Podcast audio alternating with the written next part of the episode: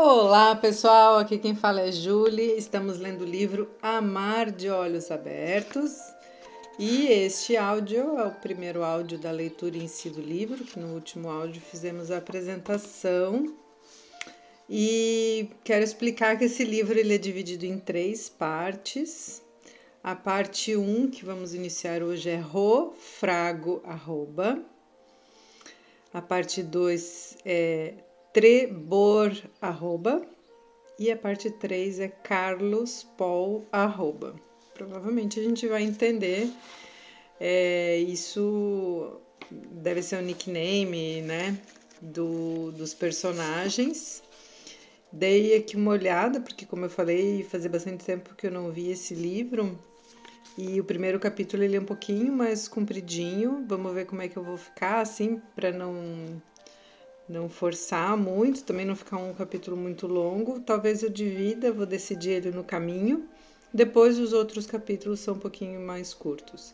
Cada capítulo se chama capítulo mesmo, então capítulo 1, capítulo 2, capítulo 3, não tenho nomes. E também acontece de ter algumas palavras e alguns textos ali no meio, que ele não é um texto tão corrido assim, né, como estrutura, e aí ter nomes de arquivo, por exemplo, porque a gente está falando de, de comunicações de internet, né? O livro se baseia nisso, então, por exemplo, arquivo dxe.fr. Então ficaria um pouquinho cansativo. Eu vou dar uma enxugada nisso para tentar ficar compreensível. Então, por exemplo, arquivo tyg, né, .dll, que são nomes de arquivos, mas que não sei se seriam tão importantes eu descrever letra por letra aqui. Se por acaso eu ver a medida da leitura que seriam importantes, daí eu vou é, lendo com, com mais detalhes, tá bom? Para não ficar assim também cansativo para quem está ouvindo. Então vamos começar. Capítulo 1 da parte Ro Frago Arroba. Como de costume, Roberto ligou o computador e se serviu um café. Detestava a, a tirânica decisão do seu PC, dos analistas de sistemas ou da realidade de fazê-lo esperar sem que tivesse sequer o direito de reclamar. Quando viu o som do programa sendo iniciado, se aproximou, posicionou o cursor sobre o ícone que mostrava o pequeno telefone amarelo e clicou duas vezes com o botão esquerdo do mouse. Em seguida, voltou à cozinha desta vez com a desculpa de dar uma olhada na geladeira para confirmar que não havia nada de tentador, nada tentador, embora na verdade quisesse evitar que sua máquina o visse ansioso e impotente esperando que a conexão com a internet fosse completada. Tempo ainda da conexão, né? Lembra do pessoal das antigas vai lembrar. A gente esperava a conexão completar com um barulhinho assim, né? Roberto mantinha com seu computador essa relação de amor e ódio compartilhada por todos os internautas. Como todos, ele sobrevivia com maior ou menor dificuldade, dependendo do dia, e essa relação ambivalente que se tem com aqueles que amamos, quando nos damos conta de que dependemos de seus desejos, de sua boa vontade ou de algum de seus caprichos. Porém, hoje o PC estava em um dos seus bons dias. Havia carregado os programas rapidamente, sem ruídos estranhos, e o que era melhor, nenhuma advertência rotineira havia aparecido na tela. Não foi possível encontrar o arquivo dxe.nananã.dll. Deseja localizá-lo manualmente? Sim? Não. A unidade C não existe. Repetir, anular, cancelar. Este programa executou uma operação ilegal e será fechado. Ok. Erro irreparável do arquivo EX underline put. Repetir ou ignorar. Nada disso. Hoje era um dia maravilhoso. Entrou em seu provedor de e-mails e digitou automaticamente sua senha. A tela piscou e a janela de boas-vindas do programa se abriu. Olá, Rofrago. Você tem seis novas mensagens. Rofrago era o nome de usuário com o qual conseguira se registrar no e-mail gratuito de seu servidor. Gostaria que se fosse simplesmente Roberto arroba, mas não, outro Roberto havia se registrado antes. Também havia um Robert, um Bob, um Francisco, um Frank e um Francis. Então combinou as primeiras sílabas do seu nome Roberto Francisco Gomes e registrou-se como rofrago.yahoo.com. Tomou um gole de café e clicou na caixa de entrada. O primeiro e-mail era do seu amigo Emílio, de Los Angeles. Muito contente, leu a mensagem e em seguida aguardou na pasta correspondência. O segundo era de um cliente que finalmente encomendava um estudo de marketing para uma nova revista de cinema e teatro. Gostou da ideia e salvou a mensagem na pasta Trabalho. Os dois e-mails seguintes eram um spam. Não se sabe a quem queria vender, sabe-se lá o quê, e a qualquer idiota que quisesse comprar. Essas invasões não autorizadas de seu espaço particular o irritavam muito. Odiava esses e-mails quase tanto quanto odiava as chamadas não identificadas em seu celular. Você foi contemplado em um sorteio, ganhou duas passagens para Conchinchina. Vá até um de nossos escritórios, preencha seus dados, assine os formulários e com sua autorização entregaremos em sua casa, sem nenhum custo, um maravilhoso kit de. Excluiu rapidamente essas duas mensagens e se deteve na seguinte. Era de seu amigo Yoshua. Leu com atenção cada frase e imaginou cada expressão do rosto de Yosh enquanto escrevia. Fazia tanto tempo que não se viam. Pensou que devia lhe mandar uma longa mensagem, mas aquela não era o momento, aquele não era o momento. Deixou o e-mail na caixa de entrada para se lembrar de respondê-lo depois. A última mensagem chamou sua atenção. Era de um remetente desconhecido, carlospaul.spacenet.com. O assunto era Aqui Vai. O endereço de e-mail de Roberto constava de seu cartão de visita, por isso pensou que se tratasse de outra proposta de trabalho. Maravilha, disse a si mesmo. Abriu a mensagem. Era de um tal de Fred. Alguém perguntava como ele estava e depois começava a falar de uma teoria sobre casais que Roberto não entendeu. Assinava Laura. Roberto não se lembrava de nenhuma Laura, nem de nenhum Carlos que pudesse descrever, e o assunto da mensagem não fazia sentido para ele. Então, logo deduziu que era um engano e apagou a mensagem do computador e da mente. Desligou o PC e saiu para trabalhar. Na semana seguinte, recebeu um outro e-mail de carlospaul.spacenet.com. Roberto levou menos de cinco segundos para clicar sobre o botão excluir. Aqueles episódios teriam sido absolutamente insignificantes na vida de Roberto, mas três dias depois, aqui outro aqui vai de Carlos trazia a seu computador uma nova mensagem de Laura. Um pouco irritado, excluiu a mensagem sem nem menos lê-la. A quarta mensagem de Laura chegou na quarta semana. Roberto decidiu abri-la para descobrir onde estava o erro. Não queria continuar sentindo aquela, aquela pequena satisfação e excitação que tinha sempre que recebia uma mensagem, para depois ficar frustrado ao perceber que ele não era o verdadeiro destinatário. A mensagem dizia: Querido Fred, o que você achou do que lhe escrevi? Poderíamos conversar e mudar as coisas com as quais você não concorda. Já falou com Miguel? Estou tão empolgada com a ideia do livro que não consigo parar de escrever. Aqui vai outra parte. E seguia-se um grande texto sobre as relações de casais.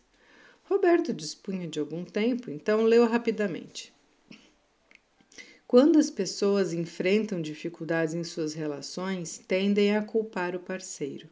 Veem claramente o que o outro precisa mudar para que a relação dê certo, mas é muito difícil enxergarem aquilo que elas próprias fazem e que também causa problemas. É muito comum que eu pergunte em uma sessão de casal: o que está acontecendo? E que a pessoa responda: acontece que ele não entende. Eu insisto: o que está acontecendo com você? E ela volta a dizer: O fato é que ele é muito agressivo, então insisto até vencê-la pelo cansaço. Mas o que você está sentindo? O que está acontecendo com você? É muito difícil fazer a pessoa falar sobre o que está acontecendo com ela, sobre aquilo de que está precisando ou de que está sentindo. Todos sempre querem falar do outro. Enfrentar os conflitos de uma relação concentrando-se em refletir sobre o que está acontecendo comigo é muito diferente de enfrentá-los de má vontade, pensando que o problema é que estou com a pessoa errada.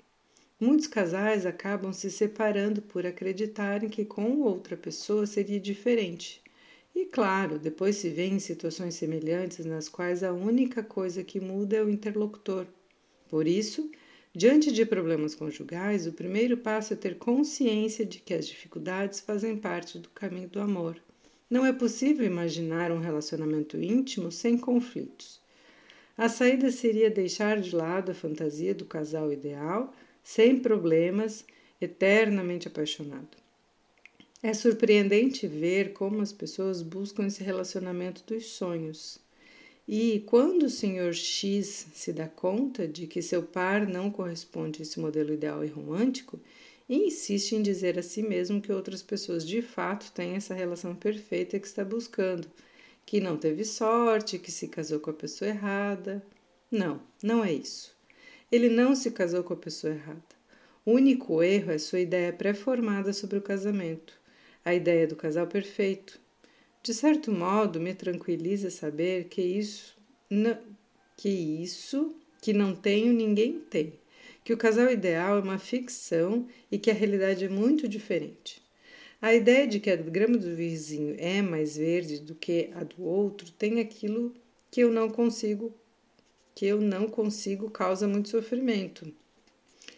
Peraí, eu vou ler de novo que para mim ficou confuso. A ideia de que a grama do vizinho é mais verde ou de que o que o outro tem aquilo que eu não consigo causa sofrimento. Uhum. Talvez aprender essas verdades possa libertar algumas pessoas desses sentimentos nocivos. A realidade melhora consideravelmente quando decido desfrutar o possível em vez de sofrer por uma expectativa ou sonho que não se realiza. A proposta é: façamos com a vida possível o melhor possível. Olha que frase boa. Façamos a vida possível, com a vida possível, o melhor possível, né? Sofrer porque as coisas não são como imaginamos, além de inútil, é infantil. Esses psicólogos nunca vão aprender a usar um computador, pensou Roberto, lembrando-se das perguntas técnicas que sua amiga Adriana, também psicóloga, frequentemente lhe fazia. Conferiu cuidadosamente o endereço do destinatário, rofrago.yahoo.com. Rofrago, é, não há dúvida, a mensagem foi enviada para seu e-mail. Permaneceu imóvel por alguns minutos olhando para a tela. Queria encontrar uma resposta mais satisfatória para o mistério dos e-mails, pois a falta de habilidade de Laura não lhe parecia explicação suficiente.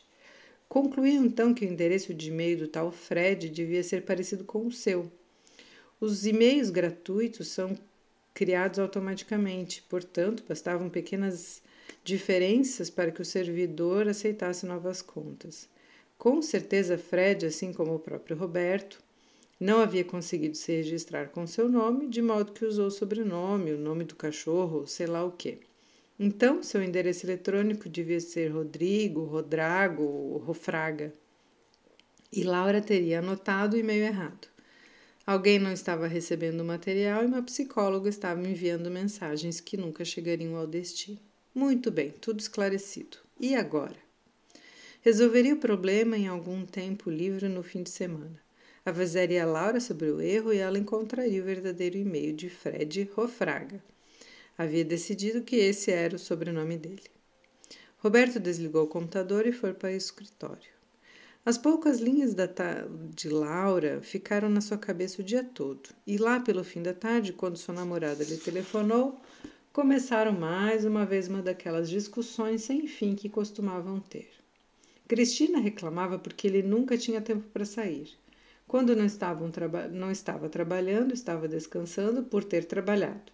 E quando faz não fazia nem uma coisa nem outra, estava sentado diante do computador conectado literal e metaforicamente com a realidade virtual. Roberto também se queixava. Cristina era muito exigente, ela precisava entender que a internet era seu único momento de lazer e que ele tinha o direito de aproveitar um pouco de tempo livre. Ah, claro, estar comigo não é aproveitar, disse Cristina. Bem, às vezes não, respondeu Roberto. O que pensou foi um excesso de sinceridade. Por exemplo, por exemplo, quando você me sufoca com suas queixas e reclamações. Cristina desligou na cara dele. Ainda com o fone na mão, Roberto se lembrou de sua última discussão com Carolina, a namorada anterior, e uma frase que havia lido naquela manhã no e-mail de Laura lhe voltou à mente. Depois se vê em situações semelhantes nas quais a única coisa que muda é o interlocutor. E lembrou também: todos querem sempre falar do outro. Era verdade. Era exatamente isso que Cristina e ele faziam a cada discussão. E também foi isso que acabou com seu relacionamento com Carolina. De fato, havia se separado dela porque acreditava que com outra seria diferente. Naquela tarde saiu do escritório um pouco mais cedo. Queria reler o texto sobre casais. Mal chegou em casa, jogou o blazer na velha, pro, ops, na velha poltrona cinza da entrada e ligou o computador. Dessa vez os programas levaram mais tempo do que nunca para abrir, mas ele esperou. Finalmente, abriu o gerenciador de e-mails e clicou sobre a mensagem Aqui vai. Ali estava. Selecionou tudo, copiou e colou no editor de texto. Salvou o arquivo como arquivai.doc e procurou as frases de que se lembrava. Destacou-as com marcador amarelo e grifou outras também entre aspas aí as frases, né? Deixar de lado a fantasia do casal ideal. Isso que não tenho, ninguém tem. Façamos com a vida possível o melhor possível. As dificuldades fazem parte do caminho do amor. Uma estranha mistura de sensações o invadia: surpresa, agitação, pudor, confusão. Algumas vezes já tivera aquela estranha impressão de que a vida, de uma maneira misteriosa, lhe trazia exatamente aquilo de que precisava. Lembrou-se do dia em que conheceu Cristina, mais de um ano antes. Ele estava muito triste, um pouco desesperado. Junto com o sofrimento pela perda de Carolina, havia aparecido a ponta do iceberg de sua depressão. E por três semanas não sentiu a menor vontade de sair de casa. Confinado, Deixava o telefone tocar até que, a secretária eletrônica atendesse as ligações. As mensagens se acumulavam e de vez em quando as apagava sem sequer ouvi-las. Naquela tarde, cansado de se aborrecer, havia decidido mudar a gravação de sua secretária eletrônica por outra que dissesse: Estou viajando, não deixe mensagens, ninguém as, as ouvirá. Achava heróico e correto ser sincero com seus amigos e não alimentar expectativas de resposta. Mas, quando ia gravar a mensagem, uma voz apareceu na secretária. Olá, meu nome é Cristina, você não me conhece. Quem me deu seu telefone foi o Felipe. Vou ser bem sincera, tenho uma festa incrível no sábado, seria terrível ir sozinha, ou melhor dizendo, solta. Felipe me disse que você é um cara legal, divertido e inteligente. Exatamente o que o médico me receitou. Se as informações estiverem corretas e quiser passar um tempinho em boa companhia numa festa maravilhosa, ligue para 63 nananana, antes de sexta. Se Felipe mentiu e você não for como ele disse, me desculpe, número errado. Por que a mensagem foi reproduzida se ele não apertou nenhuma tecla? Mistério. Por que Felipe, que mal o conhecia, tinha dito aquelas bobagens sobre ele? Mistério. Quem aquela mulher achava que era para desafiá-lo? Mistério. Ele ligou. E agora, lá estava outra vez aquela combinação inexplicável. Uma psicóloga que ele não conhecia, de alguma parte do mundo, enviava a alguém em outra parte do mundo um texto sobre relacionamentos. A mensagem chegava a ele sem nenhuma razão e era exatamente aquilo que precisava escutar. Magia.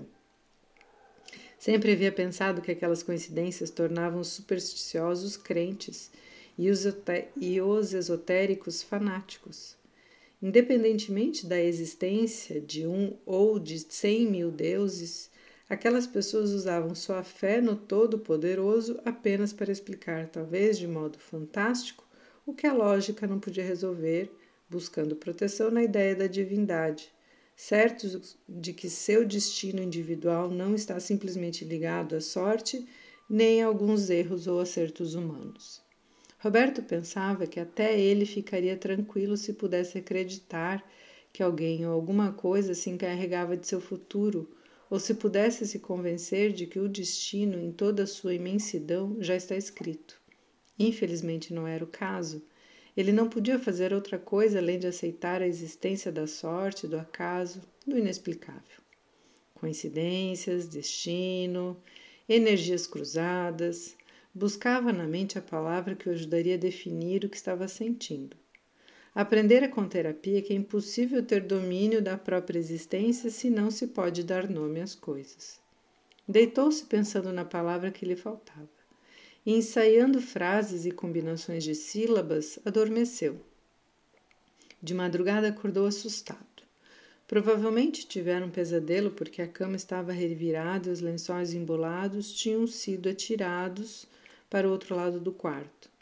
Ficou na cama sem se mover e voltou a fechar os olhos para resgatar as imagens do sonho. Lembrava-se apenas de algumas, muito confusas. Palavras e mais palavras apareciam nos monitores de centenas de computadores. Reproduziam-se vertiginosamente e cresciam nas telas até enchê-las completamente. Depois transbordavam e invadiam toda a realidade tangível. Um mundo cheio de palavras, pensou. Muitas palavras engoliu em seco e se levantou.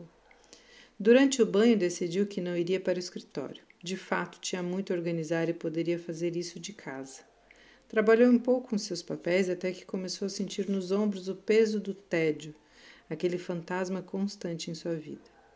Pegou o telefone e ligou para Cristina. Com um pouco de sorte, encontraria antes que ela saísse de casa. Alô? atendeu Cristina em um tom indiferente. Oi, disse Roberto, tentando apaziguar a situação. Oi, repetiu Cristina, contrariada. Temos que conversar, disse Roberto. Sobre o quê? perguntou ela, decidida a se fazer de difícil diante da tentativa de reaproximação. Sobre a situação política da Tanzânia, disse ele irônico. Ah, foi a resposta seca do outro lado da linha. Sério, Cris, vamos nos ver hoje à noite. Tenho muita coisa para dizer a você e também quero mostrar um texto que recebi por e-mail. Um texto sobre o quê? Casais. Como assim recebeu? Depois eu conto. Às 20 no bar? Não. Venha me buscar em casa, disse Cristina, mostrando definitivamente quem estava no comando. Está bem, disse Roberto. Até logo. Até logo. Depois eu conto, tinha dito. Contaria a Cristina a verdadeira origem do texto de Laura? Certamente não. Por que não? As mensagens que receberam eram correspondência pessoal e a sua atitude poderia ser vista como uma clara violação de privacidade. Não queria que Cristina soubesse que ele tinha sido capaz de bisbilhotar a vida alheia. Sem dúvida o censuraria, se irritaria com ele e desprezaria toda a sua toda a utilidade do texto. Mas, como diria Laura, pensou Roberto, antes de pensar em Cristina, o que eu penso disso? Tinha o direito de violar a correspondência alheia? Na verdade, sou eu mesmo que estou reprovando minha atitude, disse a si mesmo.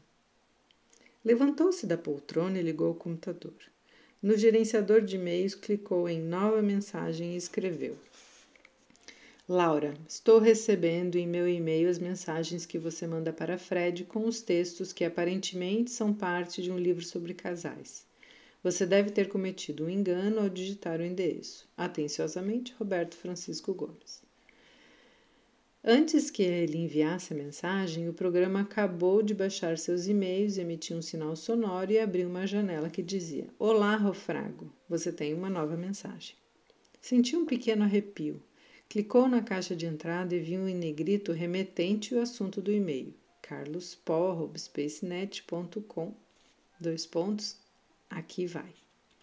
Seu corpo, especialmente as costas, os ombros e o braço direito, registrou o conflito entre seu desejo e seus princípios. Roberto hesitou. É particular, repetiu para si mesmo. Mas imediatamente lembrou-se do título da capa da revista de informática: Internet. Dois pontos. O infinito sem privacidade. E pensou nos hackers, essa legião de jovens que passam grande parte da vida navegando na internet, entrando em todos os bancos de dados que encontram e para os quais o grande desafio é entrar em qualquer computador protegido, seja da Biblioteca Nacional, da farmácia da esquina ou do Pentágono. Rapazes e moças de todo o mundo dedicando tempo e inteligência a descobrir códigos secretos, senhas e sistemas de codificação de informações para acessar os dados e bisbilhotar ou até contaminar com vírus as centrais que invadiram. Era muito mais que uma travessura adolescente. A internet é livre e qualquer tentativa de nos deter uma restrição à nossa liberdade de navegar. Derrubaremos essas barreiras e destruiremos o que tiver, estiver por trás delas como protesto por tentarem impor limites à nossa liberdade. Eles, os criptógrafos, se tornam cada vez mais criativos, nós também. Aí outra frase. Anarquistas cibernéticos, dissera Roberta a um cliente alguns dias antes. Embora ele fosse muito mais parecido com um anarquista do que com um hacker, é, naquele momento se sentiu um deles. Posicionou o cursor sobre o C de Carlos e clicou duas vezes com o botão esquerdo no mouse. Então, esta é a nova proposta: começar a pensar no parceiro sob outra perspectiva a perspectiva do possível e não do ideal. Por isso, vamos tentar ver os conflitos não apenas como um caminho para superar minhas barreiras e poder me aproximar do outro, mas também como um caminho para me encontrar com meu companheiro. E, claro, a partir do que foi dito como um caminho para o, trans, para o transformador encontro comigo mesmo. Fazer parte de um casal ajuda nosso crescimento, nos torna pessoas melhores e permite nos conhecer mais a fundo. A relação soma, por isso vale a pena. Vale, pontinho, pontinho, pontinho, a pena, ou seja, vale penar por ela. Foi um jogo de palavras, assim, né? Por isso a relação vale a pena. Então, vale, aí separadamente, a pena, né? No sentido de vale penar. Vale o sofrimento que causa, vale a dor com que teremos que enfrentar a nós mesmos. E tudo isso é valioso porque, uma vez superado, já não somos os mesmos, crescemos, ficamos mais conscientes, nos sentimos mais plenos. O relacionamento não nos salva de nada, nem deveria. Muitas pessoas procuram o companheiro como alternativa para resolver seus problemas. Creem que um relacionamento íntimo vai livrá-las das angústias, do mau humor, da falta de sentido. Esperam que o parceiro complete suas lacunas. Que erro terrível! Quando escolho um parceiro e tenho essas expectativas, inevitavelmente acabo odiando-o por não oferecer aquilo que eu esperava. E depois? Depois talvez procure outro e outro e outro, ou talvez opte por passar o resto da vida reclamando da sorte. A proposta é resolver minha própria vida sem esperar que ninguém faça isso por mim. A proposta é também não tentar resolver a vida do outro, mas encontrar alguém com quem eu possa criar um projeto, realizá-lo bem, crescer, me divertir sem esperar que o outro resolva os problemas da minha vida. Pensar que o amor nos salvará, que resolverá todos os nossos problemas e nos proporcionará um constante estado de felicidade ou de segurança apenas nos, nos mantém presos a fantasias e ilusões e enfraquece o autêntico poder do amor, que é o de nos transformar. E nada é mais transformador do que estar com o outro quando isso acontece. Nada é mais extraordinário do que sentir a própria transformação ao lado da pessoa amada. Em vez de buscar refúgio em uma relação, poderíamos aceitar seu poder de despertar as características de nós mesmos que ocultamos e que evitamos encarar. A virtude de nos fazer seguir em frente, mostrando-nos com clareza em que aspectos devemos crescer. Para que nossas relações prosperem, é essencial que as vejamos de outra maneira, como uma série de oportunidades para ampliarmos nossa consciência, descobrirmos uma verdade mais profunda e sermos humanos em um sentido mais pleno. E quando me transformo em um ser pleno, que não precisa do outro para sobreviver, sem dúvida encontro uma pessoa igualmente completa com quem compartilhar o que tenho e o que ela tem. Esse é de fato o sentido do casal, não a salvação, mas o encontro, ou melhor dizendo, os encontros. Eu com você, você comigo, eu comigo, você consigo mesmo, nós com o mundo. Hum, que lindo, gente. Olha só que legal. Esse é o fato do sentido do casal, né? Não a salvação de um do outro, um com o outro, tal, mas todos esses encontros, né? Eu e você, você comigo, eu comigo, você consigo mesmo e nós com o mundo. E muitas vezes os casais ficam presos, né? Eu com você e você comigo e pronto, acabou. Mas não, cada um também tem o seu próprio mundo e também tem esse encontro, né? Voltando aqui. É um pouquinho longo esse, mas já estamos na, na partezinha final. Mais uma vez, Roberto sentiu a surpresa invadi-lo. Ideias e imagens de sua vida presente e passada se chocavam em sua mente. A cabeça latejava. Parecia que Laura escrevia para ele. Um caminho para o transformador encontro comigo mesmo. A relação soma, vale a pena. O sentido do casal, não a salvação, mas o encontro. Laura dizia exatamente o que ele precisava ouvir, como se realmente o conhecesse. De fato, a mensagem parecia escrita por, seu, por sua terapeuta de anos atrás para despertá-lo da eterna apatia de sua ignorância sobre o significado de estar numa relação. Talvez Laura nem fosse psicóloga, talvez nem sequer se chamasse Laura, Talvez nem soubesse do que estava falando e apenas transcrevesse os parágrafos de um livro famoso ou de uma revista barata. Pouco importava. O fato é que a clareza do texto e a forma como era pertinente àquele momento da vida de Roberto comoveram. Pensava no encontro daquela noite com Cristina.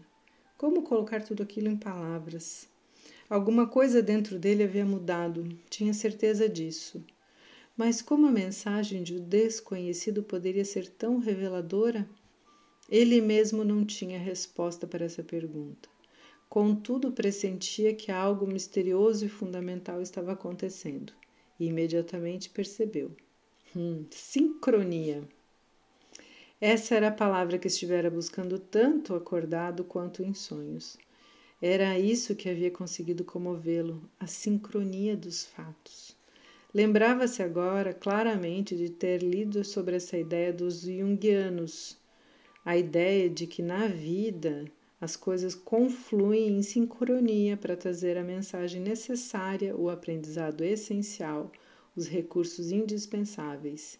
E se lembrou também daquela frase mítica: Quando o aluno está pronto, o mestre aparece.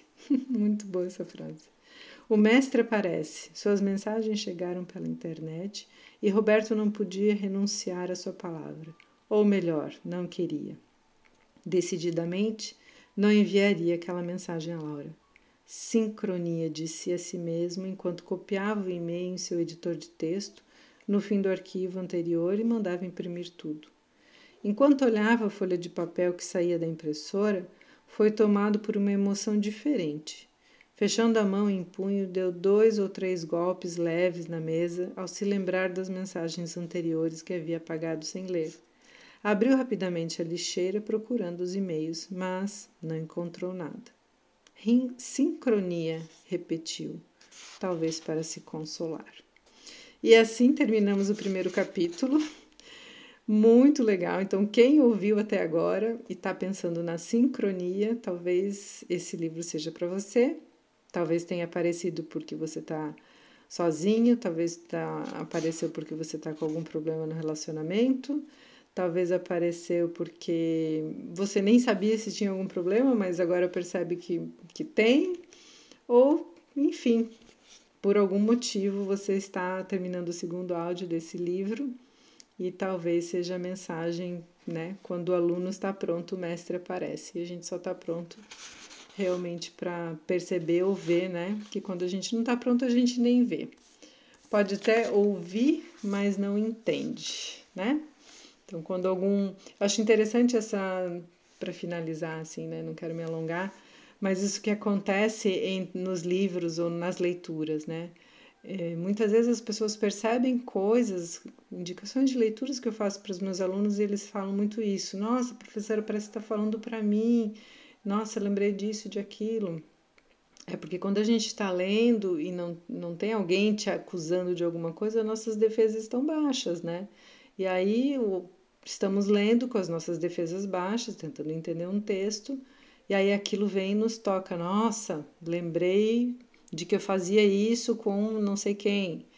E aí a gente consegue tocar, que é diferente de, de quando você um amigo teu fala, olha, você não, não tá sendo assim, você não tá sendo assado, você não tá sendo teimoso. E aí, com a resistência levantada, né, na conversa com o amigo, a gente acaba não percebendo que às vezes uma boa leitura nos faz perceber. Por isso que talvez eu acho que eu sou tão apaixonada assim pelos livros. É, que vocês tenham ótimas reflexões aí. Espero que tenham gostado. Guerreiros até o final desses minutos. Um grande abraço para vocês e até o próximo áudio.